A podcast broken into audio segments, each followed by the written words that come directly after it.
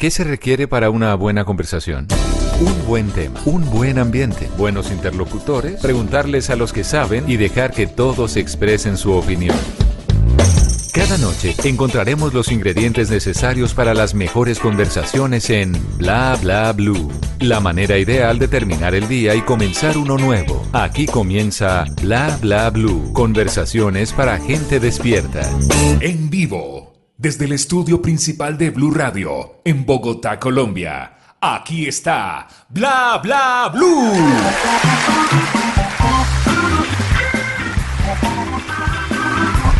¿Qué tal? ¿Qué tal todos? Bienvenidos a Bla Bla Blue, el primer talk show de la radio. Y si usted no lo escucha, pues va a ser el último. Así que le recomendamos a sus familiares y amigos que se peguen a Bla Bla Blue a partir de las 10 de la noche hasta la 1 de la mañana. Bueno, eh, esta noche tenemos una invitada muy, muy especial, pero primero les voy a presentar a mi equipo que eh, me acompaña todas las noches y que los acompaña a ustedes todas las noches aquí en Blue Radio. Por este lado está María Clara Torres. ¡Eso! Gracias, gracias. En el bajo.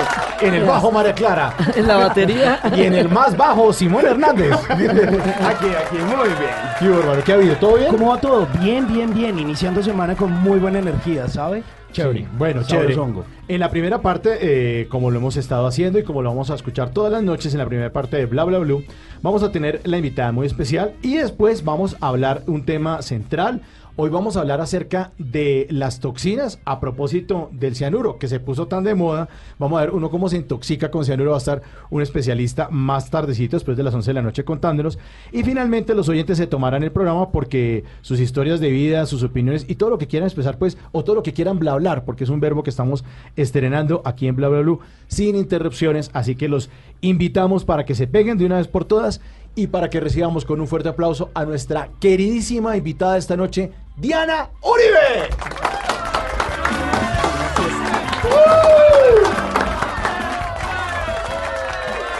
So, Diana, bienvenida a Bla Bla Blue. Ay, muchas gracias, muy contenta de estar aquí, bacanísimo. Pues bacán. Nosotros no acabamos de la dicha. o sea, eh, yo hoy me mandé a afeitar todo y dije, no, es que tiene que ir Diana. Yo también, yo también. Con corté el pelo y todo. Por favor. Yo sí, como soy amiga de ella hace rato, Sí. estaba más contenta que ustedes, pero ella me conoce así despelucada, entonces así bien. Bueno, Diana está en una fase de su vida que yo creo que es una, una constante y es la reinvención. Sí. Eh, Diana se ha reinventado durante toda su vida y yo creo que eso es lo que la mantiene vigente, porque empezó eh, pues con el tema de la historia y todo eso, pero llegó un, un personaje en su vida, Diana, que le enseñó a ver la historia y a contar este cuento desde otro ángulo. Pues es que han sido muchas etapas en la vida, han sido muchas etapas. Primero, primero fue la docencia en bachillerato. La docencia en bachillerato, en noveno, décimo y once, donde enseñaba historia y filosofía en inglés después de almuerzo. Hágame Eh, el favor. me hizo, eh, me entró y además también otras cosas, me permitió el lenguaje, el código de acceso a la gente. Esa Sí, era la clave. Esa era la clave, Clave. porque para poderles enseñar a los adolescentes y que tuviera sentido, usted cuando tra- eh, trabaja con adolescentes, si quiere que el adolescente lo respete a usted, usted tiene que respetar y entender los códigos de ellos. Es la primera premisa, respételo si quiere que lo respeten. Entonces en esa época había que entender cuál era la jugada de ellos. Y la jugada de ellos era MTV, era Mm. Prince, era Michael Jackson. O sea, son esos ochentas así tremendos. Los que nos gustan, No, Mauricio. y además claro. que, eh, digamos, en noveno, en décimo, no- noveno, décimo once, los de décimo todavía oían rock sinfónico, como yo. Claro. Los de noveno, está, los de once, los de décimo estaban escuchando a YouTube, Depeche Mode, y ahí descubrí a YouTube que eso fue una fiebre. ya- vamos ya a hablar de eso, ya veremos. Pero los de noveno eran los primeros metaleros No. estaba entrando el metal. Y también era el tiempo del breakdance. Entonces yo me metí en toda esa jugada para, y, a- y volví a, a estudiar la carrera día a día para prepararla para enseñársela a los pelados. Esa fue, digamos, como la primera, eh, la primera reinvención, ¿no? Cuando uno sale y, y tr- transforma todo lo que estudió porque los adolescentes, aunque no parezcan, son seres existenciales. O sea, ellos sí se están preguntando un montón de cosas, Ellos quieren cambiar el mundo. pero además se están preguntando cosas, porque es un momento en que surgen las preguntas. Entonces la filosofía era un muy buen camino para, para entrar en, en un mundo que ellos se están preguntando. O sea que esa gente que ahorita está diciendo, uy, ese reggaetón tan horrible, ¿qué, qué es esa vaina? Sin letras, sin sentido.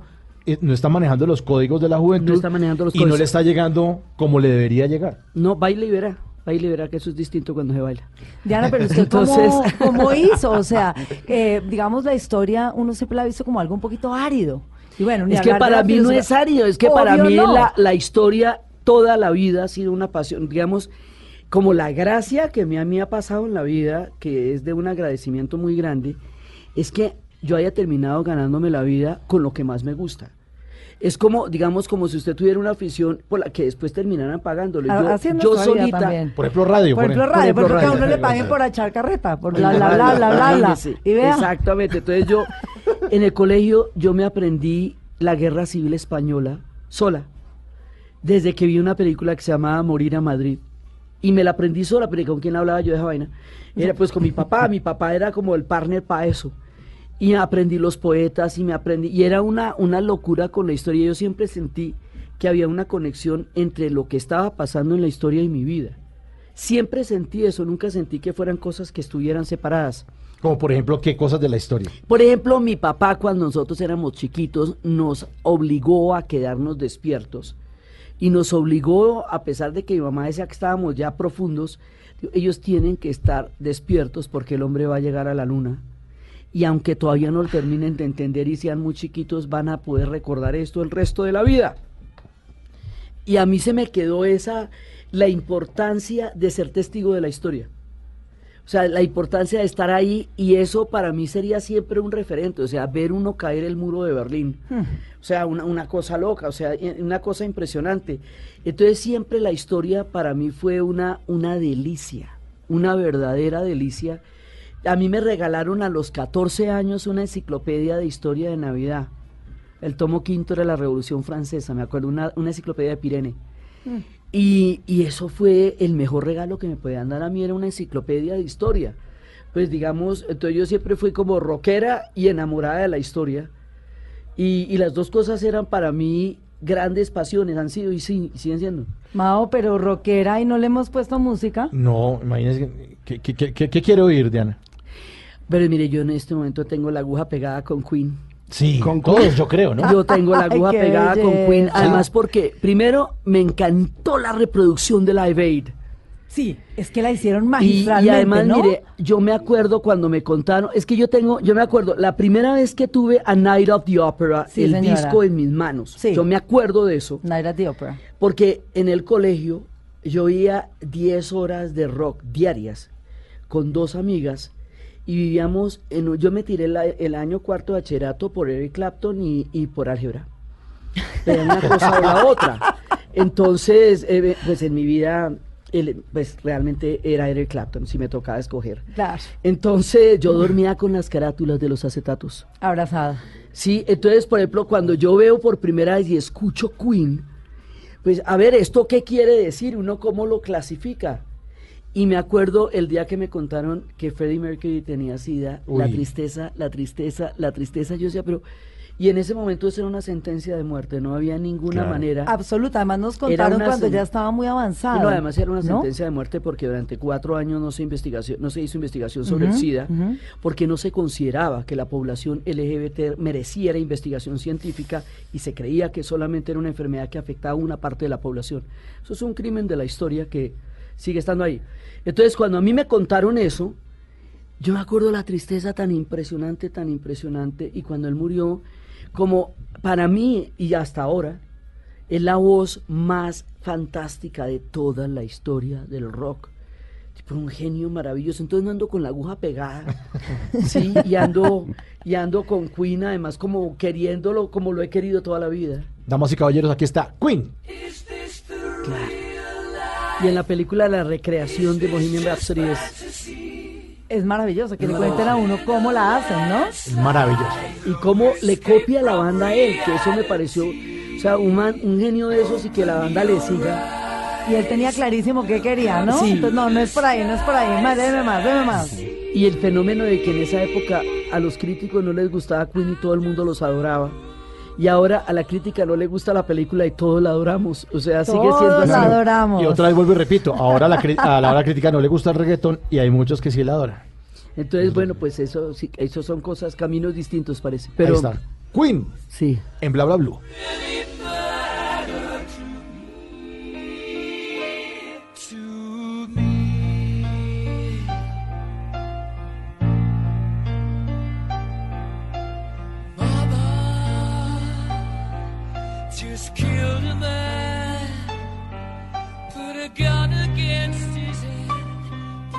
true.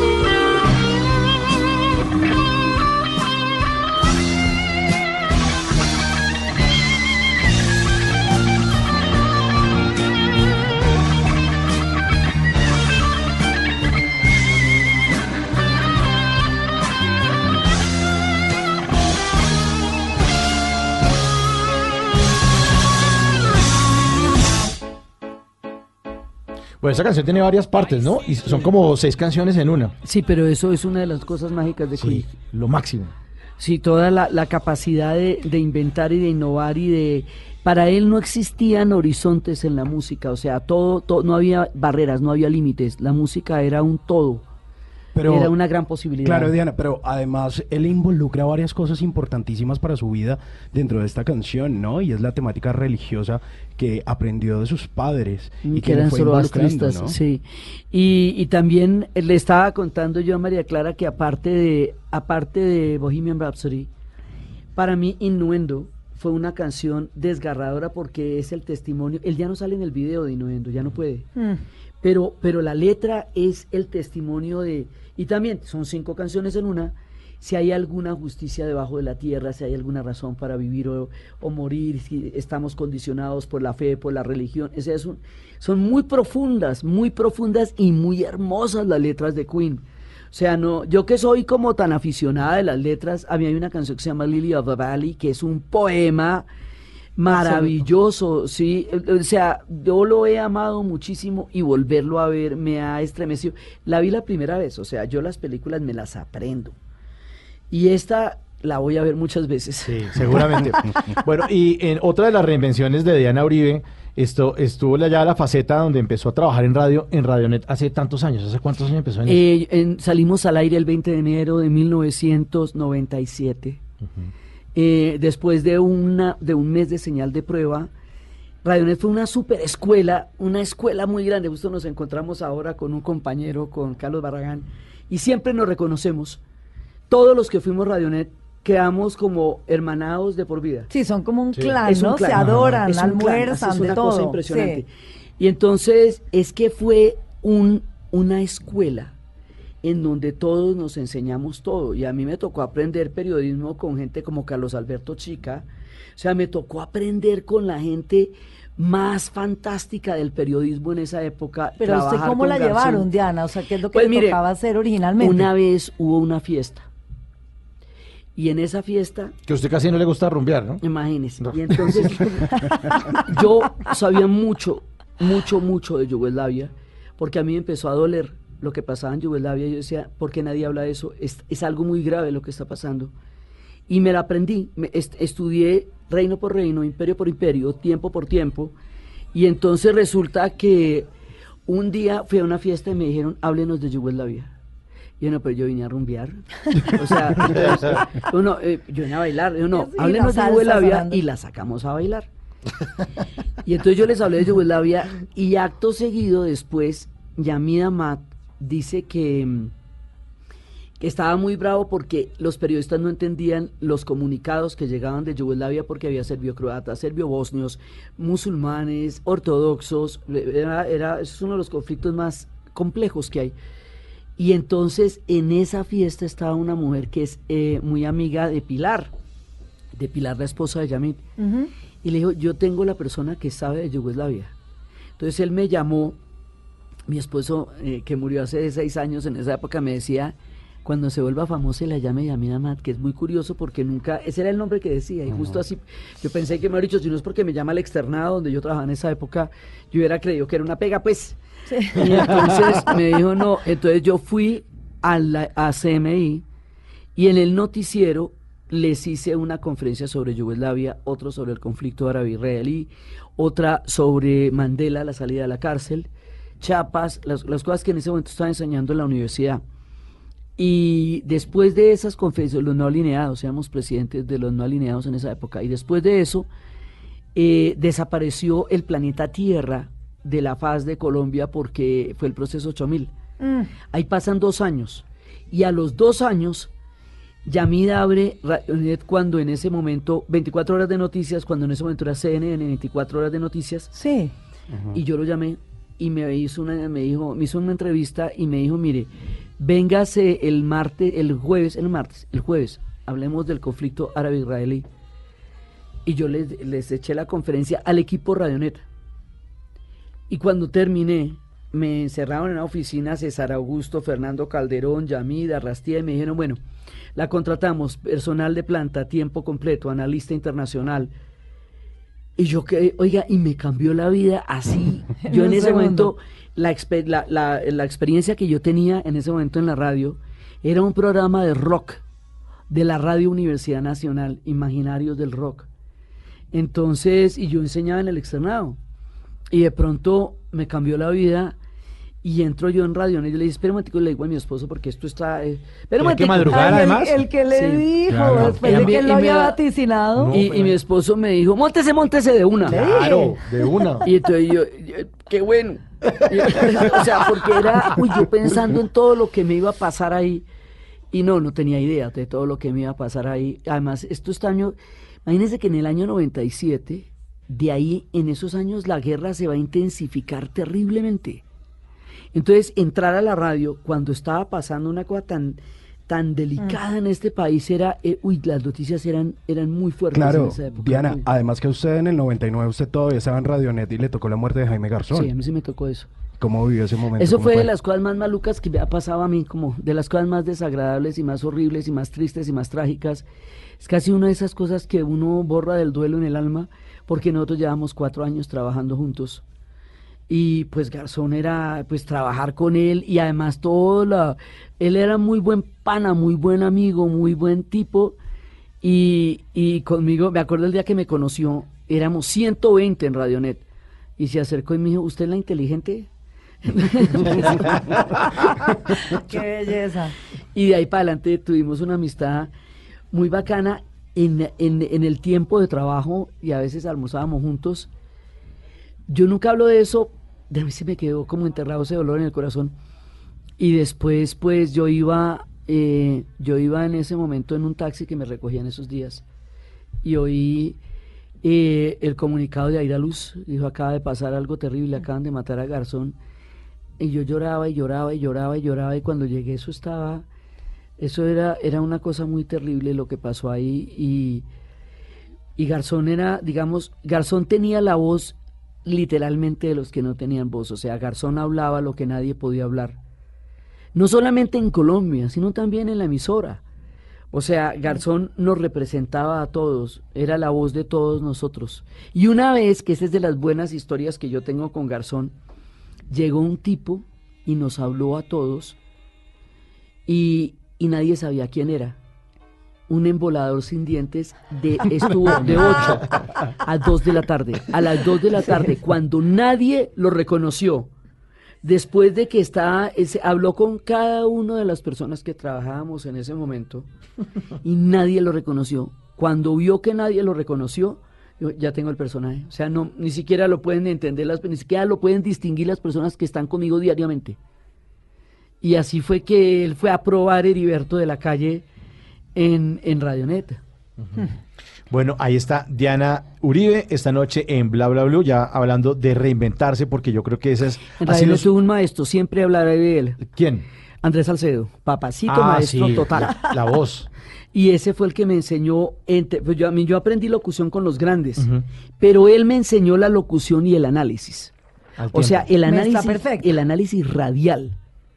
Cómo, cómo convertir esto en análisis radial, ese paso me lo enseñó a mí Andrés Salcedo. Siempre, siempre es importante mencionarlo.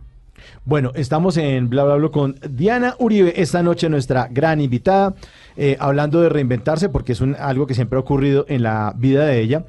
Eh, pero ya que estamos hablando de música, la voy a invitar, Diana, a que usted eh, rete y acabe con Shazam, ya que a usted eh, le gusta conectarse con la música y que a usted le gusta eh, eh, estar al, al ritmo de los tiempos, pues vamos a ver si usted puede acabar con Shazam. Pues yo no sé. Ay, Dianita, qué susto. No, yo le tengo fe. Vamos, Sí, vamos. ya regresamos, Sí estamos puede, aquí sí en Bla Bla Blue.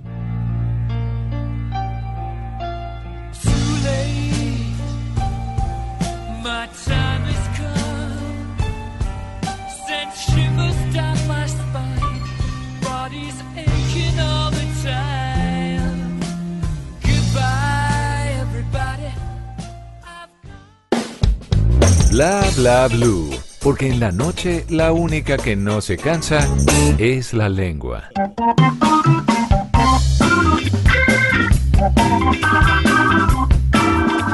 Bueno, vamos a tratar de derrotar a No, Shazam. no, no, pero no se trata de eso. es Uno la música se la soda. No, no. Sí, pero no, No, no, fácil. no. Aquí la vienen es a, a retar, Diana. Eso- Pero, esta pero gente va a es estar fácil, peligrosa. va a estar fácil. A ver. Le, le tengo variadito el menú y tiene más o menos aproximadamente 10 segundos para descubrir de qué canción estamos hablando. ¿Listo? Listo. Se las pongo fáciles. Entonces, a ver cómo le suena esta.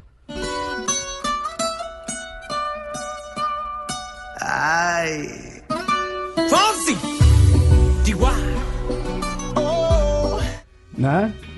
¿No le suena por ningún No, esa- lado? esa a no. pesar de que haya sonado por todo lado. No lo piense rápido. pi- No, no, no, no, no me suena. Piénselo El despacito. coro, ¿no? pi- pi- Despacito, Piénselo despacito, suavecito. no lo piense rápido. Des... ¿No? No, necesito un poquito más. A ver, A ver, otro otra poquito. vez.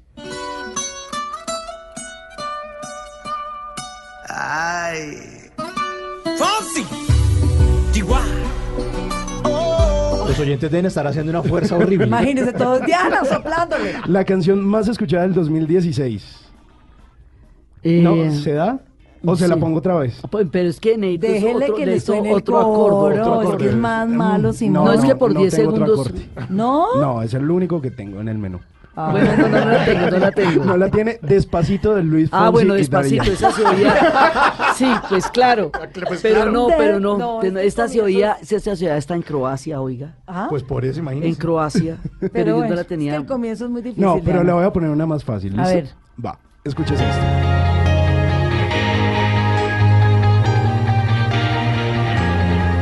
Pero es que, o sea, si usted me pone, por ejemplo, las de las que entran como Losing My Religion, como esas que entran con un acorde que son que los tres primeros acordes usted ya sabe que Ajá.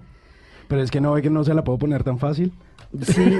Bueno, se, se la voy a volver a escuchar de nuevo. Además, me contaron que usted es muy fanática de esta banda. Ahí le doy esa pista.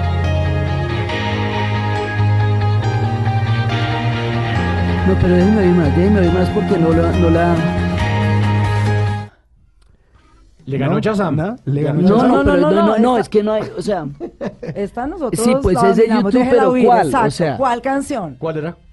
Es City of Blinding Lights. No, pero No, es que hombre, pero póngame Ah, por eso, póngame With or Without You, póngame. Sí, hombre. Pero Sí, no, y ahorita- es que... y ahora se la o pongo sea, completa. póngame, no, póngame Sunday, No, Bloody Sunday. Pero póngame. voy- Ah. voy a ser más benévolo. A ver. la, A la voy a consentir con esta. A A ver.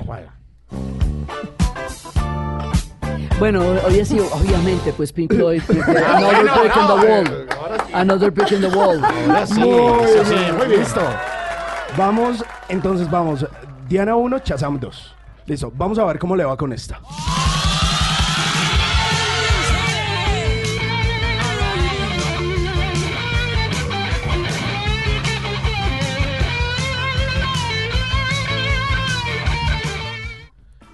¿Esto de qué ¿Cómo era? va- cómo va con ¿De una eso? telenovela que estaba no, no, no, no. Eso es, eso Eso- es Queen. eso- esto es de Eso Queen, película. Eso es Queen. Claro, Sí. eso es Queen. Por la guitarra, por la guitarra. por- Eso.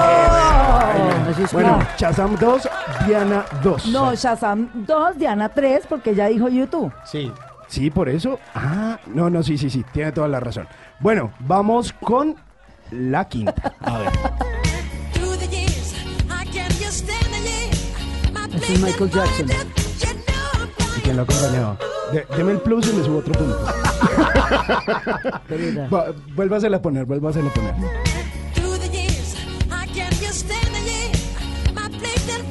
El dueto que hizo con alguien de Liverpool. Con Paul McCartney. Muy bien. Señora. Seis. Muy bien. Y la última, vamos a ver cómo le va con esto, a ver cómo lo toma. Ay, esa, esa sí, claro. Esa la bailamos. A ver. Sí. La sed del corazón, ¿no? Sí, sí, pero... ver, ¿se, se la pongo de nuevo? ¿Se la pongo de nuevo? Sí, no, pero es que estoy... No, sí la reconozco, pero no me acuerdo ahorita. Eh, El popurrí de... Juan. sí, pero eso es otra onda, eso es Juan Sí, Gabriel. sí, Eso, esto es, Juan sí, Gabriel, es el famoso popurrí de Juan Gabriel, pero interpretado por Pandora. Ah, bueno, pero Sí, ya dijo Juan No, Gabriel. no, no, se punto. le vale. No atendió a Chazam. 5-1. 5-1. Eso, Bien. Bla bla blue. Porque en la noche la única que no se cansa es la lengua. Continuamos en Bla Bla Blue hoy con eh, Diana Uribe, hablando de la capacidad que ella tiene de reinventarse, que es una constante en su vida.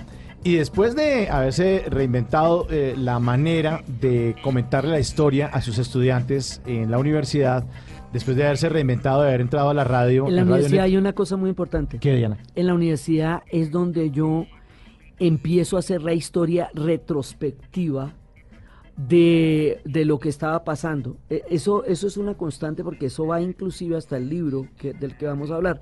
¿Por qué? Porque era la guerra del Golfo Pérsico. Y en la guerra del Golfo 91. Pérsico, ahí hay un momento en que a usted le falsean totalmente las noticias. No se podía, como la- después de la guerra del Vietnam, la guerra del Vietnam no fue declarada. Entonces se podía cubrir constitucionalmente. La guerra del Golfo la declaran. Quiere decir que lo que pase es eh, secreto militar. Entonces hay una serie de reglas que no se pueden mostrar muertos en una guerra, que no se pueden mostrar eh, imágenes eh, que vayan en detrimento del ejército norteamericano, aunque haga las barbaridades que hizo. Total, había unas lucecitas sobre Bagdad y le mostraban a uno, aquí vemos en las imágenes y no se veía nada. Y, pero ¿Cómo nos van a decir que ahí vemos en las imágenes? Entonces, eh, bueno, uno cómo se, prote- se protege de una manipulación mediática deliberada. Solo la CNN podía pasar la guerra de Irak como si fuera la Copa Europa o el Super Bowl. Una guerra no es algo que de lo que puedan tener derecho las emisoras, porque un conflicto, primero están muriendo seres humanos y segundo, ahí hay muchos lados. Entonces, entonces dije, bueno, no, esto es una locura, ¿cómo nos va? Y además empiezan a decirnos palabras que no tienen sentido. Como ¿Cómo operaciones quirúrgicas cuando usted está matando gente, no es que una operación es para salvar a una persona. Como fuego tremendo. amigo, que es menos mal no murió de nada grave, pues porque lo disparó uno de los mismos suyos. No, no, o como no, o como daño colateral que era de malas, estaba parado en la hora que no era, en el lugar que no era. Esos son eufemismos para estar hablando de masacres. Entonces dije, no, estas palabras hay de esto hay que decodificarlo porque nos están metiendo los dedos a la boca y a nivel global.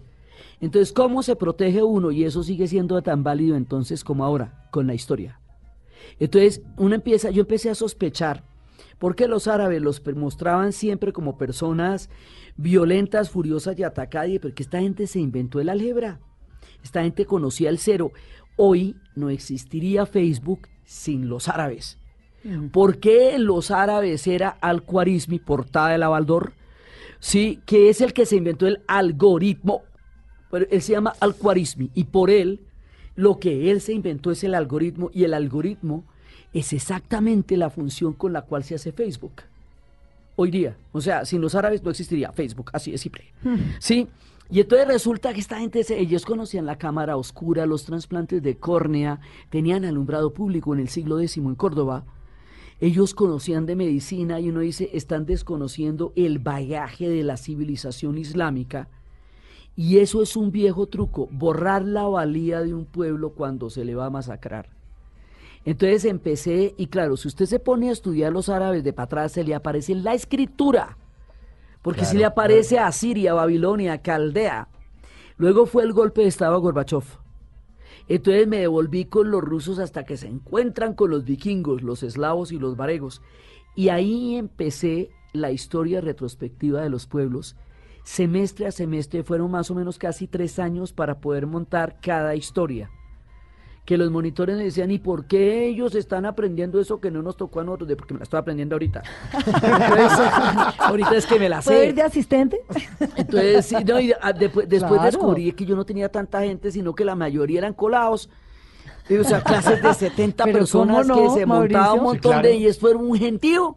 Y no, eso, ah, eso era el- el- una cantidad de gente que era que estaba allá. Y la otra, eh, porque es que el externado es muy importante. Y la otra, la- el otro curso que yo dictaba era contracultura y posmodernidad. Eso, eso es una constante en mi vida, que fue la tesis mía de filosofía, se llamaba La Nación de Woodstock y la construcción de una utopía. Mauricio y yo en la Javeriana. Sí, no. Y eso Ole, fue lo que yo hice pesar. como, eso se volvió un curso en el externado. Eh, Eso fue una tesis laureada, pero no, duré mucho tiempo antes de que me la admitieran como una tesis de filosofía. Eso se consideraba muy frito en esa época. Entonces, eh, cuando me la admitieron, me la, me la laurearon, pero pasó mucho tiempo antes de que, de que se me, eso se pudiera hacer. Y entonces, eso se volvió un curso en el externado. Entonces yo en el externado hago, ¿por qué le hago tanto énfasis? Porque todo lo que yo hago es pedagogía. Fundamentalmente yo lo que soy es una docente.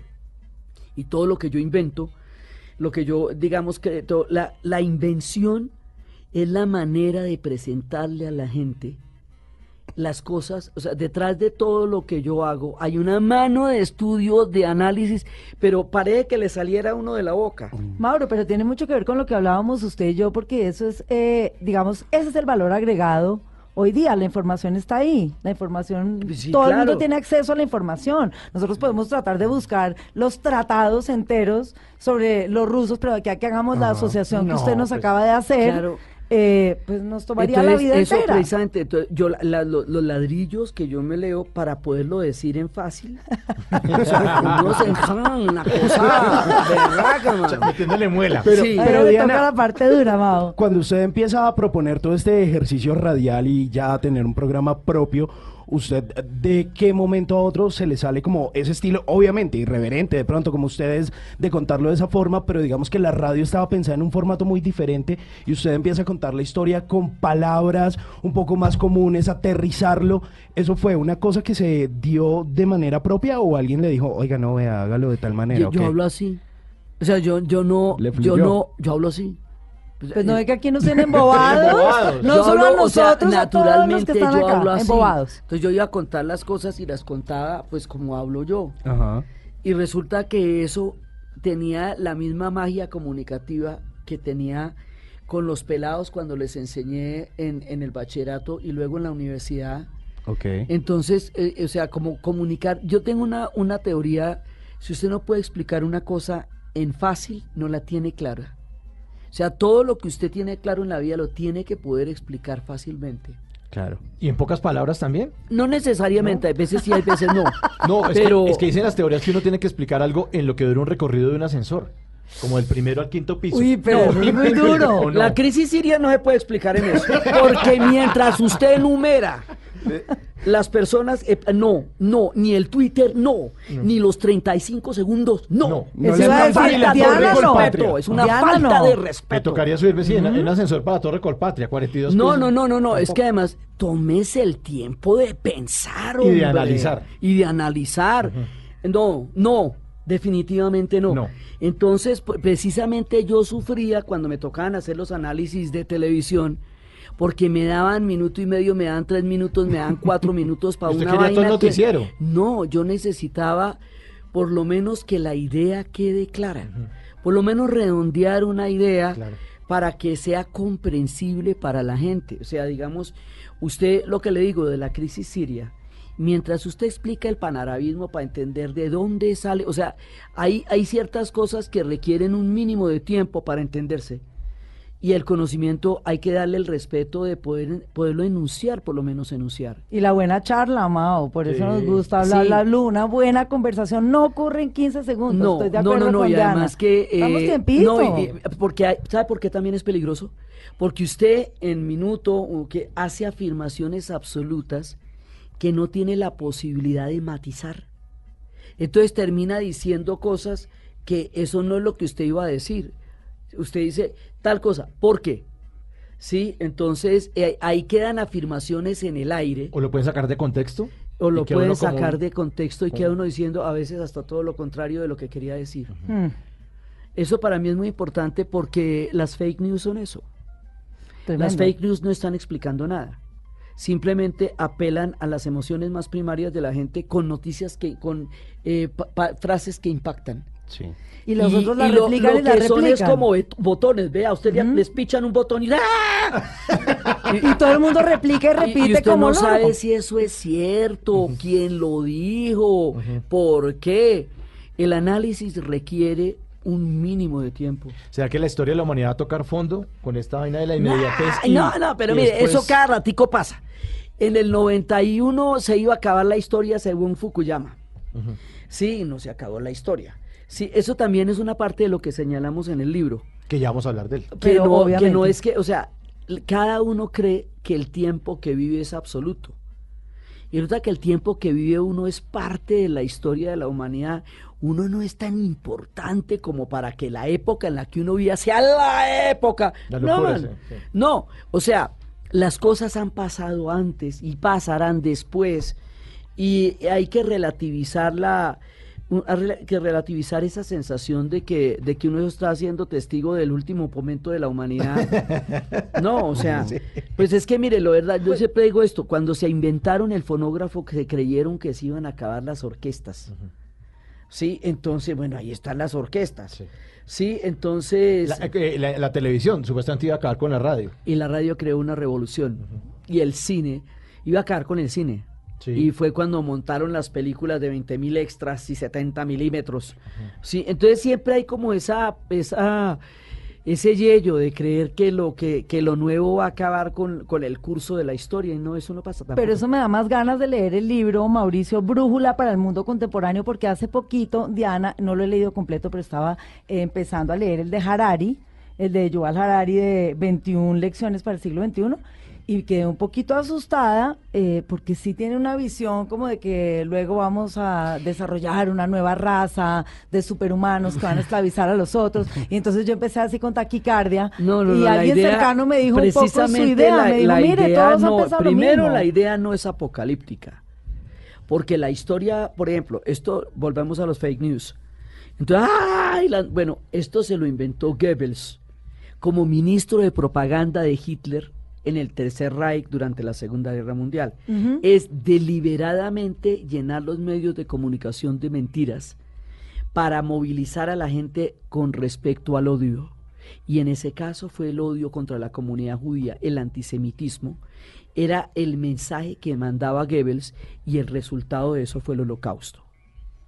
Entonces hay que tener mucho cuidado con eso porque eh, predispone a las personas para aceptar niveles de violencia que son completamente inaceptables. Entonces, eso viene de ahí. ¿Qué pasa ahora? Que hay una gran cantidad de redes para difundirlo. Entonces ponen a la gente a elegir en contra de sus propios intereses, como el Brexit. Sí, que puede llegar a ser hasta un problema alimentario porque si no solucionan esa vaina, ellos importan el 60% de lo que comen. Y eso viene de Europa. Entonces, o sea, una decisión como eh, ellos mismos se agarraron a Pues cocotazos. llegar con impuestos. Sí, entonces, eh, eh, porque había eh, mentiras, los gringos bañan y eligen a Trump. Pero eso es lo que a uno le da miedo, ver que esas cosas sí están ocurriendo Claro, y que entonces sí uno, están, ¿qué es lo que que este es en el mundo en el que piense, estamos. Piense, o sea, Pero qué futuro hay ahí, Diana. no, lo pues que digo es cuando mira. hermana, pensar. Pero cómo hacemos para que todos pensemos. Piense, hermana, piense. Yo, yo trato, yo trato. Bueno, yo lo primero, y esto puede sonar publicitario, pero no lo es. Leer el que libro. haya educación pública. Ah, bueno. Sí, señora. Eh, o sea, que mucha gente tenga acceso al conocimiento. Cuando mucha gente tiene acceso al conocimiento, mucha gente está en capacidad de analizar y de pensar. Eso también es muy importante. Enseñar historia en los colegios. O sea, formar la gente. Que sea tema de la sociedad formar la gente para que la gente tenga un sentido crítico de las cosas. Pero a los poderosos no les interesa tener Pero una gente- sociedad pero, pues, de gente pero la pensante gente y tiene crítica, que ¿no? pensar también, o Sí, sea. y para eso hay gente como Diana Uribe que nos invita a, a- a pensar. Entonces, Y- digamos, como eso, eh, eso, digamos, por decir una cosa, pero le- el libro lo que intenta es explicar el presente. O sea, que, la- que usted prenda los noticieros y entienda lo que está pasando. Entonces, ¿qué significa el Brexit? ¿Qué fue la crisis del 2008? ¿Por qué fue importante la crisis del 2008? Eh, ¿Por qué, digamos, de dónde salió una figura como Putin que era asesor del alcalde de San Petersburgo? Hágame el favor. de la oficina de la alcaldía de San Petersburgo y termina este tipo siendo un líder planetario para entender Rusia. Entendiendo Rusia, usted entiende Crimea, Ucrania y Siria en combo, porque forma parte del proyecto ruso. Sí, entender la ruta de la seda 2.1, qué quieren hacer los chinos ahora. Entonces, eh, digamos, esta gente está aquí hace rato en el planeta y tienen toda una historia. Entonces lo que, lo que da el, el libro son elementos críticos para entender el presente, pero en bonito, volvemos al lenguaje.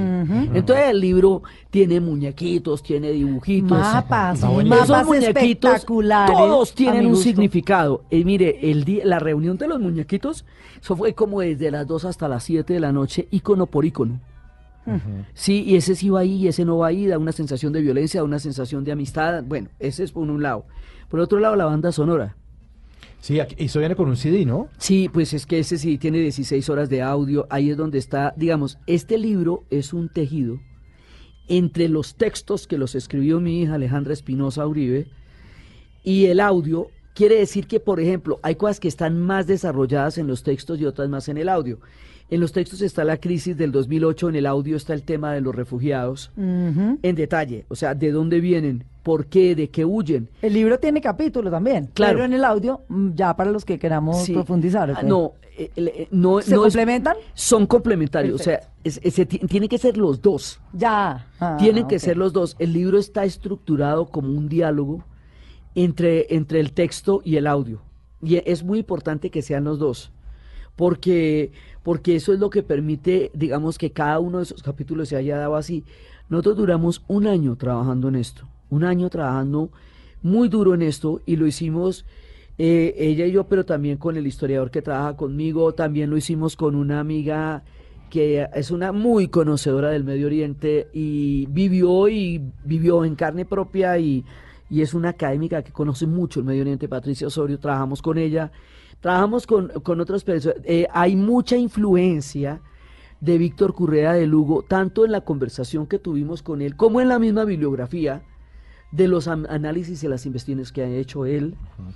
Eh, tengo un amigo que hizo su tesis sobre Siria, una- un doctorado que le está haciendo en Australia. Él es árabe, también la visión árabe. Eh, otro, otro amigo que es un, un panafricanista muy, muy serio, Duna, eh, que nos ayudó en el capítulo de África. Eh, así, digamos, como hay una, hay una amiga que nos metió por los bosques de la economía para poder entender esa crisis y poderla explicar. Ahí están las películas para poder ver eso. Está la música. El capítulo de los refugiados particularmente tiene una banda sonora muy bonita. ¿Y qué son los refugiados? Mire, lo mismo que pasó durante la guerra en Colombia, que llegaban a un pueblo y sacaban a la gente a sangre y fuego y le daban 24 horas para irse a un pueblo completo y terminaban en los semáforos en Bogotá. Los refugiados terminan en el Mediterráneo, Mm. pero es lo mismo. El de- o sea, el desplazamiento y el dolor del desplazamiento que nosotros hemos visto, pero a escala global. Y no se pueden quedar en el mismo país porque lo que se quema es el país, no el pueblo, sino el país. ¿Y de dónde vienen los refugiados? De la invasión a Irak, no que fueron y desbarataron el país y lo dejaron hecho un, un- un- un horror. Eh, lo de Libia.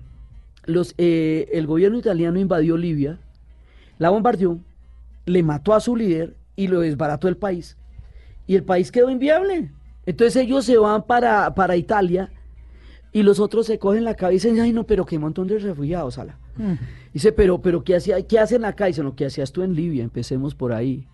Entonces, como cada invasión genera una oleada de refugiados porque se les quema la casa, porque no pueden vivir ahí. Los venezolanos, 30 años nos recibieron los venezolanos y todos pudimos tener eh, a- ayuda de ellos hasta llegar a tener una población muy grande. Bueno, ahora, ahora la casa de ellos está, está en una situación terrible. Entonces hay que darle la mano. Ellos nos dieron la mano Sí. todo el tiempo. Hoy por ti, mañana por mí. Eh, Exactamente. Ellos son hermanos. Y con ellos hay que tener todo el amor y toda la solidaridad. Que, mire, yo estuve, esto es una, una historia, yo estuve en Venezuela cuando el terremoto del eje cafetero. Sí. Los En el venezolanos, 99. sí, los venezolanos lo asumieron como si hubiera sido una catástrofe venezolana. Toda la cantidad de solidaridad, de ayuda a los noticieros dando informaciones, o sea, ellos realmente han sido una parte muy importante de nuestra propia formación. Ahora toca darles la mano. Ahora tocar la mano. Y de las migraciones lo que sale es la diversidad cultural, gastronómica, de ritmos. O sea, los pueblos se enriquecen cuando se encuentran con otras culturas. Pues ojalá nos pase eso aquí en Colombia. Diana Uribe, invitada en Bla Bla Blue, con su libro Brújula para el Mundo Contemporáneo, una guía para entender el siglo XXI. Ella se reinventa y nos enseña cómo hacerlo.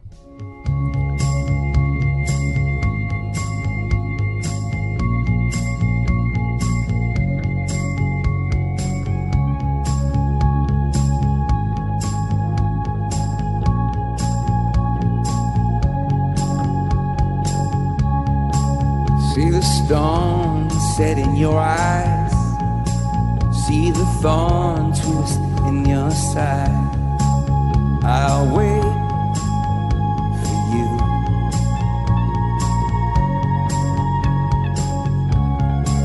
Sleight of hand and a twist of fate. On a bed of nails, she makes me wait. And I'll wait without you. With without you. With without you. Diana, ¿a qué le suena esto? With or without you. Dianita, hablemos de YouTube. Bueno, Nuestro mire. amor por Bono. Yo tengo que hacer la introducción. Resulta que hace como un año, el año pasado, Joshua Tree cumplía los 30 años. Y entonces Diana y yo comentando que, como así? ¿Viste? Que van a volver a hacer un concierto de YouTube increíble, que eh, van a, a volver a poner en escena todas las canciones de Joshua Tree y de todo, cuando Diana llega a hacerme fieros. Lala, tengo las boletas, me voy. Y se fue como Para una Los loca Ángeles. a Los Tres Ángeles. días, con una amiga. con- nos fuimos las tres, las dos allá a llegar al concierto y en el aeropuerto cuando le pregunten a uno motivo del viaje, sacamos las boletas. Sí, Conocer a Bono. concierto de YouTube. Sí, que me hable Bono. y entonces no, y fuimos y lo vimos y vimos por primera vez esa pantalla. Sí, lo en vimos. forma de guitarra. Además que en el momento que tomamos la decisión quedan era el porque en Los Ángeles fueron dos conciertos quedan las últimas dos boletas de la gira. O sea, la gira iba hasta Ámsterdam y estaba vendida toda. Y entonces, para mí, yo, yo llevaba 30 años tratando de ver a YouTube. Yo, nosotros les escribíamos cartas cuando no existía el internet. No, no Para decirles que que las vinieran, cartas, pero que que vinieran, que, que vinieran, que este país estaba muy triste, que ellos nos podían ayudar. Bono, we love you. Sí, we need you, o we're sea, Colombian. eh, realmente era seguir a YouTube en todos los momentos, sobre todo que es que para mí YouTube es como hasta, hasta Joshua Tree y hasta Rotherham. Ya cuando se meten en Suropa o en, o en One, ya, ya, porque a mí que era lo que me gustaba, a mí me gustaba mucho todo el tema político de ellos. A mí me gustaba mucho eh, Like a Song, el disco de War, eh, A Sort of Homecoming. Eh, toda esa primera etapa, pues siempre me van a gustar, pero esa primera etapa, por eso la importancia era ir a la gira de The Joshua Tree. Y Pero por yo eso no sabía si ellos venían a Sudamérica Es o que no. no, no había posibilidad de que vinieran a Colombia. Cuando usted se fue, que me fue a hacer fiero, ¿se acuerda que dije, no, yo no voy a poder comprar, yo no voy a poder ir? No había posibilidad de que No. vinieran. Y la idea de que vinieran a Colombia menos. Mao. No, Tantas menos. veces nos habían dicho que sí, que un día va a venir YouTube. Bueno, no se me podía están correr el. No, tantas veces que dijeron que iba a venir Por YouTube. eso. Me están haciendo señas que tenemos que ir a voces y sonidos. Diana, ¿nos puede acompañar unos minutos más, por favor? Sí, sí, yo Sí, sé. sí, que Voces y se sonidos. quede. Sí, Diana, Diana Uribe aquí en Bla Bla Blue. Ya volvemos.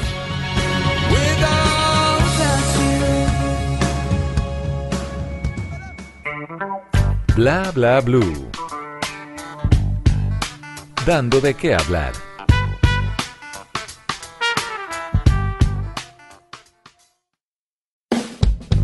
Bla bla blue. Temas del día para el final de la noche.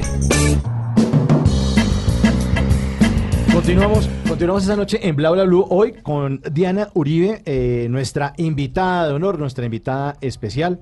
Eh, ¿Y usted qué es lo que le, le- tiene comida o qué, Eh, Simón? no, mire, ¿sabe qué es lo que pasa? Que hay una aplicación que seguramente usted que viaja tanto, que se llama TripAdvisor, pero aquí eh, tenemos nuestra propia aplicación, se llama Tripa Avisor. Entonces ¿Ah, sí? vamos a hacer un recorrido por distintos restaurantes en el mundo a ver qué le servimos, a ver qué le trae el chef. ¿Le parece? Vamos al primer país. A ver. Esto la sitúa usted en Uzbekistán. Y En- hay un artista que se llama Gogosha de allá. Sí. Realmente el nombre de la canción sí es como muy difícil No, de de- decir. así, Oiga, pero. Uzbekistán es un país muy, muy, muy, muy bonito. De allá es Al-Khwarizmi. Ahí hay una ciudad que se llama Jiva. Y en Jiva hay una, que es una ciudad del otro mundo, y ahí en la plaza hay una estatua muy grande de Al-Khwarizmi. Y cuando Jiva cumplió 2500 años de fundada, los matemáticos del mundo se reunieron para rendir tributo a Al-Khwarizmi. Y hay otra que es Que ya Samarcanda, aprendimos que él es el Y hay otra que es eh, Bugara. Y, y esa fue, digamos, esa, esa es una de las joyas eh, Uzbekistán, Bueno, y entonces ahí entramos al restaurante que queda en toda la esquina de Tashkent. y que no ¿Es la puede capital dejar- o no? Tashkent. Tashkent, sí. Sí. Y ahí que puede, ¿Qué mejor dicho, ¿qué podemos pedir? No nos podemos ir sin comer. Pues ¿qué? en general, eh, hay la comida, ellos fueron parte del imperio persa, fueron parte del imperio turco. Es el origen de los turcos que usted va a ver en Estambul. Sí. Entonces allá están todas las comidas. Entonces allá hay desde kibes, hay porque ¿Son eh, es- diferentes son los cruces kibes de allá, caminos. Diana, a los que conocemos? No. O sea, todos nos, la Hay- mayoría de colombianos de- nos son hemos cruces comido de kibe. caminos, cruces de caminos. La gastronomía en esa zona pues tiene todas las influencias. Bueno, vamos a tomar un avión y nos vamos para Italia. Y escuchamos a Patti Bravo con La Bambola. Sí. Y entonces eh, entramos a un restaurante que queda en Milán y uno no se puede ir de Italia sin comer qué. Bueno, ahí hay una bisteca. Cuando fuimos a entrevistar al maestro Botero a Pietrasanta, nos dio una bisteca y duramos tres días llenos. Ya, al, otro día ya no, no, no podíamos comer. Sí. Y en Italia, usted cierra los ojos, pone el dedo en el mapa, se baja y la comida es buena. ¿Qué tal el gelato, sea. Diana? Bisteca. Ah, el gelato, eso no es exageración. una delicia.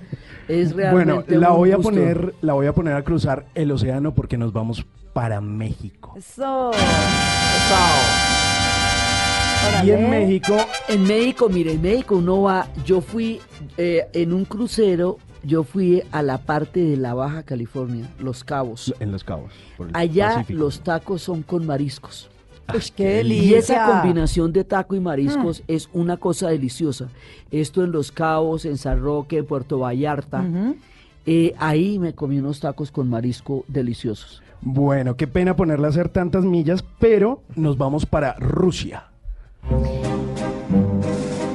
En Rusia, en Rusia hay una cosa que se llama Vilnius, que es como un crepe, pero con caviar. Uy. Uy, Eh, ¿Pero eh, tiene caviar esto? y crema, y crema de leche y caviar, que es como la comida, digamos, como la, la, la comida normal de ellos. Hay una sopa que se llama borch. ok. Y la comida en? Rusia, sí. La comida en Rusia es muy grasosa, muy, y los rusos no son, no son gordos ninguno, porque toda esa capa de grasa se quema en el invierno. O sea, como los osos. Sí, Ellos sí, sí. comen gran cantidad y com- comen grasa con alguna cosita, grasa con pollo, grasa con carne, grasa, ¿sí? Y todo eso el organismo se lo consume en un invierno de seis meses a 20 bajo cero. Uy. Entonces es muy importante porque uno también ve en Escandinavia eso. Necesitan toda esa grasa para poder, la quema el organismo para poder aguantar el frío. Vámonos a vivir allá. No, no, ¿sabe a dónde toca irse a vivir? Para A poder comer más grasita. Uy, en Egipto, en Egipto sí, eh, toda la, la comida es deliciosa en Egipto. Pues de la comida árabe, o sea, de todo, de, de- del tabule, del tajine, Sí. en el sitio de todo el mundo árabe donde yo he ido, donde la comida es particularmente exquisita, Líbano. Oh, qué Beirut. En el Líbano la comida, la misma comida árabe, en el Líbano tiene una exquisitez particular. Y donde uno se puede comer una cosa tan exquisita como en Beirut es en Montería. ¿En Montería, Montería? Colombia? En Montería. Yo comí que vive en Montería. Yo fui a un Hace poquito. Ah, restaurante y era como lo que había, como lo que yo había comido en Beirut por Wow. toda la influencia árabe de la costa. Claro. Entonces, Beirut y Montería.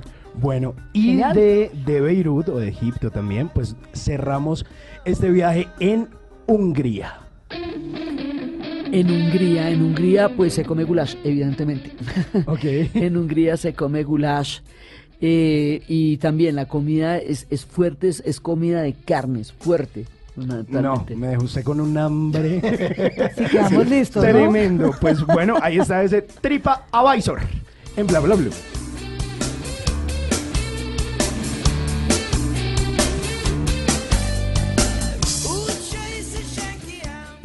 Bla bla blue. Conversaciones para gente despierta.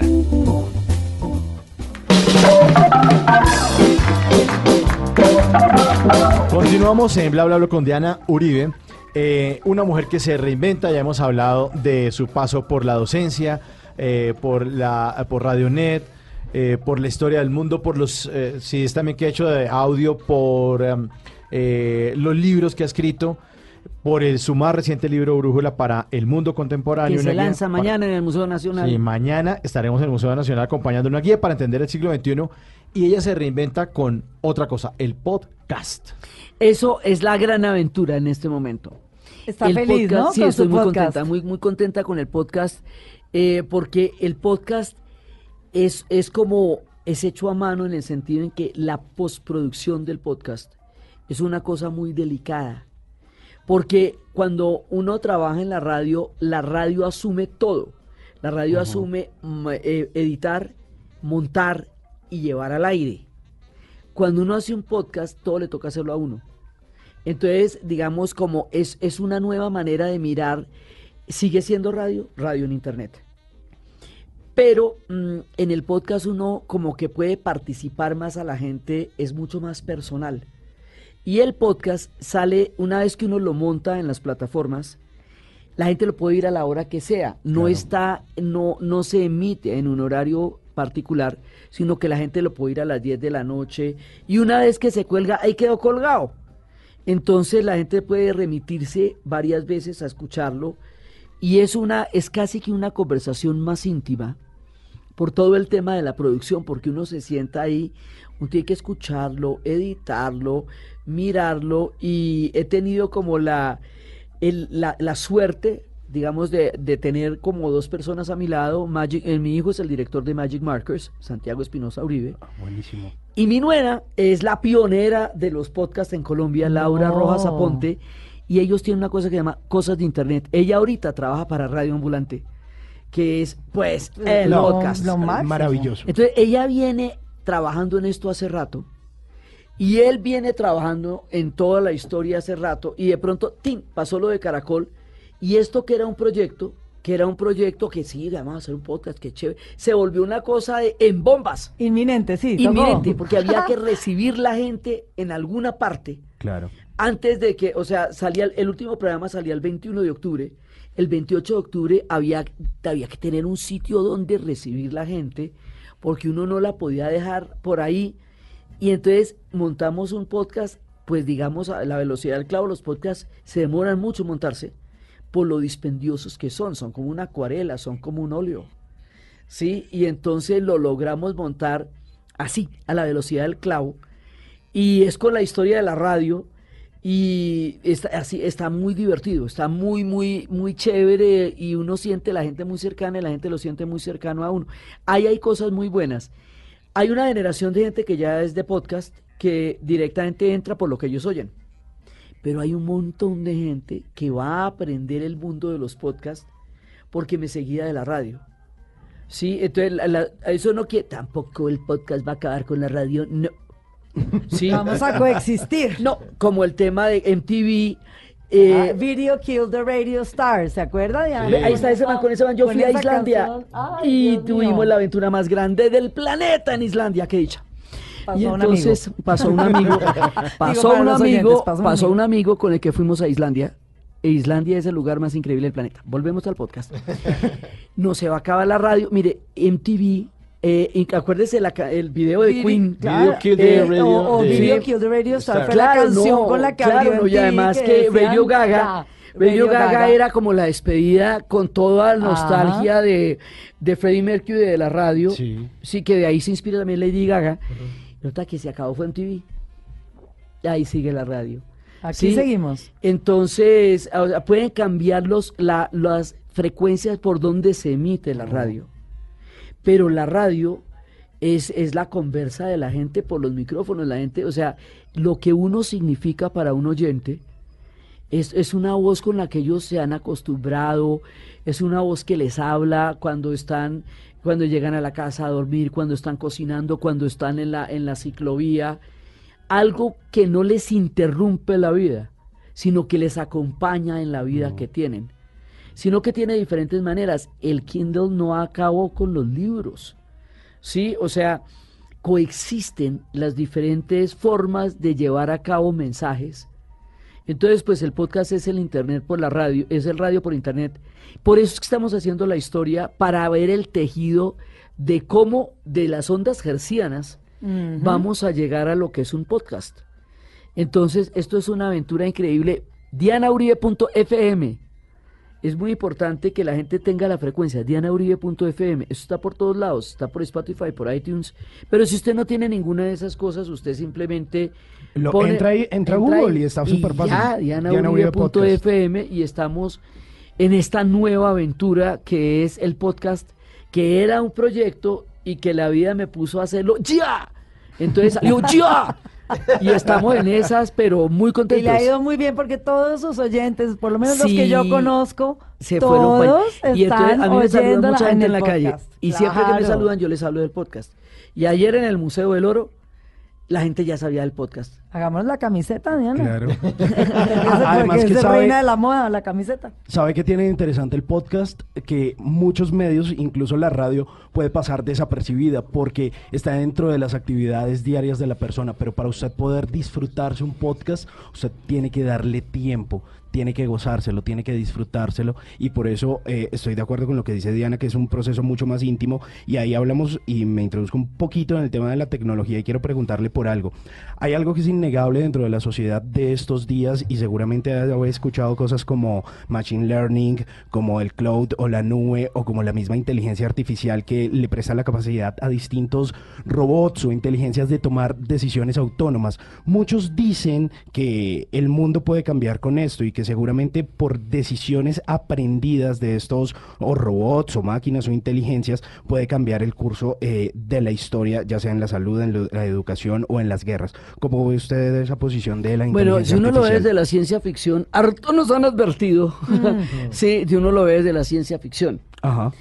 Eh, si uno lo ve desde el tema del empleo en el mundo, hay que tener una solución alternativa de empleo, porque la inteligencia artificial va a tomar un montón de trabajos que hoy en día hacen los humanos. Entonces hay que tener una, una, un plan B para los humanos, porque si no se generan muchas masas de desempleo y eso, eso es un tema social y no solamente es un tema social, es un tema político. Entonces eso, digamos, hay que, hay que tenerlo en cuenta. Eso desde la amenaza, desde la severidad. Imagínense que en este momento inventaron como una, una máquina de inteligencia artificial que es capaz de codificar a una gran cantidad de velocidad y aprender los jeroglíficos egipcios. Entonces, todos los egiptólogos del mundo están alimentando con sus investigaciones esta máquina. Y esta máquina que tiene esa capacidad tan grande de leer y, Procesar y procesarlo, nos va a dar una infantía de información que hasta ahora no tenemos.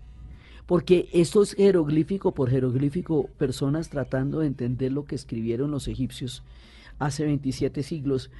Y entonces resulta que duraron 27 siglos escribiendo.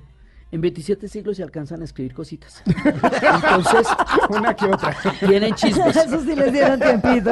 Sí, entonces, entonces ahora podemos, con todo esto, vamos a poder entender de una manera clara y cotidiana lo que dijeron los egipcios. Qué maravilla. Entonces, tiene ese tipo de posibilidades. A nivel médico, pues puede generar curas para, para cosas que no las tenemos ahorita, puede, puede ser, digamos, puede ser importante en muchas cosas, pero el problema no es la inteligencia artificial, el problema son los humanos. Como el hombre lobo que hace Jack Nicholson, que dice que el problema no es el lobo, sino el hombre. O sea, es, es, es el tema humano de cómo manejar esas nuevas fuerzas o esas nuevas tecnologías. Entonces hay que fortalecer la ética para poder manejar la inteligencia artificial. Bueno, Bueno, pues ahí buenísimo. está, ¿no? Diana Uribe, invitada en Bla Bla Blue. Nos encanta que nos haya acompañado esta noche aquí en nuestro programa eh, y además tenerla al aire en radio. Eso sí me, me encanta. A mí Eso- me encanta, la radio es de las Ah, cosas más deliciosas especial. del mundo. Es Eso sí adictiva, ¿no? Es adictiva. Sí, es eh, Adictiva. Y uno a la radio puede venir en pijama. Sí. o sea, nadie se imagina como la intimidad.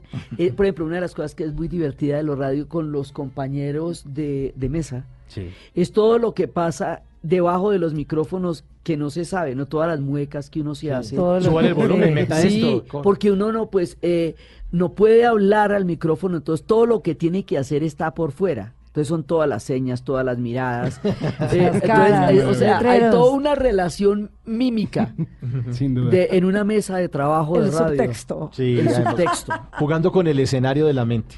Y además porque uno en la radio puede movilizar 2.500 extras ejércitos mongoles porque los moviliza en la imaginación del oyente. Y lo mismo pasa en el podcast. O sea, usted puede generar toda la potencia de la imaginación y ese es el poder que tiene. En cine nos sale más carito, ¿no, Diana? En cine nos sale más nos carito. Se nos sale el presupuesto. Sí. Sí. Bueno, Diana, eh, le voy a dedicar una canción que quiero que escuche.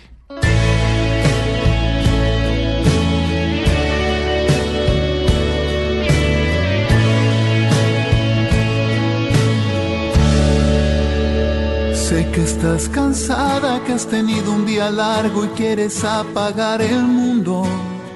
Sé que todo el día he contado las horas para tenerte cerca.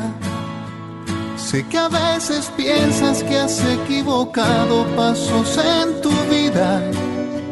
Sé que a veces pienso que si no te tengo, ¿para qué más pasos? Sé que quiero que seas lo primero que vea cuando abra mis ojos. Y si te quedas esta noche, y si me abrazas en la cama, y si encaramos por fin tantas ganas de ser los testigos de nuestra Evítele lo del abrazo en la cama. No, no, no hay problema. Pues ya que estamos aquí, eh, quisiéramos, Diana, eh, preguntarle al aire que si quiere volver a Bla Bla Blue. Pues sí, chévere, a mí me gusta. me Pero le gustaría volver de, pues como, o sea, con una frecuencia bien alta, o por ahí de vez en cuando cuando la, cuando la invitemos. Eh, ah, no, pues a mí me gusta que me inviten. No, pues no sé todavía, imagínate tú. eh, O sea, usted le está haciendo una propuesta. Me lo está pidiendo, dicho. ya, digamos las cosas como son. Con, con frecuencia. con frecuencia. Mira, no sé, déjame pensar. le toma por sorpresa. Dianita, Pero quédate, sí me encanta, pero me encanta, o sea, qué delicia estar aquí. Es, es que eso, eso es muy divertido realmente. Para nosotros es mágico tenerla en Blue y sí nos gustaría que, que estuviera mucho más seguido en Bla Bla Blue. Pues rico, o Eso sea, se me puede- parece muy rico. No sé, no se lo puedo decir ahora, tengo que pensarlo. Claro. Pero porque Sí. estoy, mi vida en este momento está, está tomando una cantidad de caminos y bu- buenísimos. Entonces, pero, pero qué delicia y gracias por decirlo y gracias por estar acá. Parece delicioso y me encantaría. Pues está su casa. Blue Radio es su casa. Y usted escoge el día, lunes, martes, El miércoles, miércoles. jueves, cuando quiera. Gracias, muchas gracias, qué chimba. Dianita, te queremos. Ay, no, qué delicia, o sea, qué delicia esta conversa, qué maravilla. Hemos pasado buenísimo. Buenísimo, entonces los espero mañana Allá con la brújula y, y los espero también para que nos sigan en el podcast y los espero para seguirlos oyendo. Y yo espero que usted se lo piense. Bueno, rico, Y si- gracias. ¿Y si, te quedas qué? gracias. ¿Y si te quedas qué? Y si me quedo qué, pues nos divertimos. Eso, Eso, la bien. pasamos bueno. Diana Uribe Claro que en. Bla Bla Blue.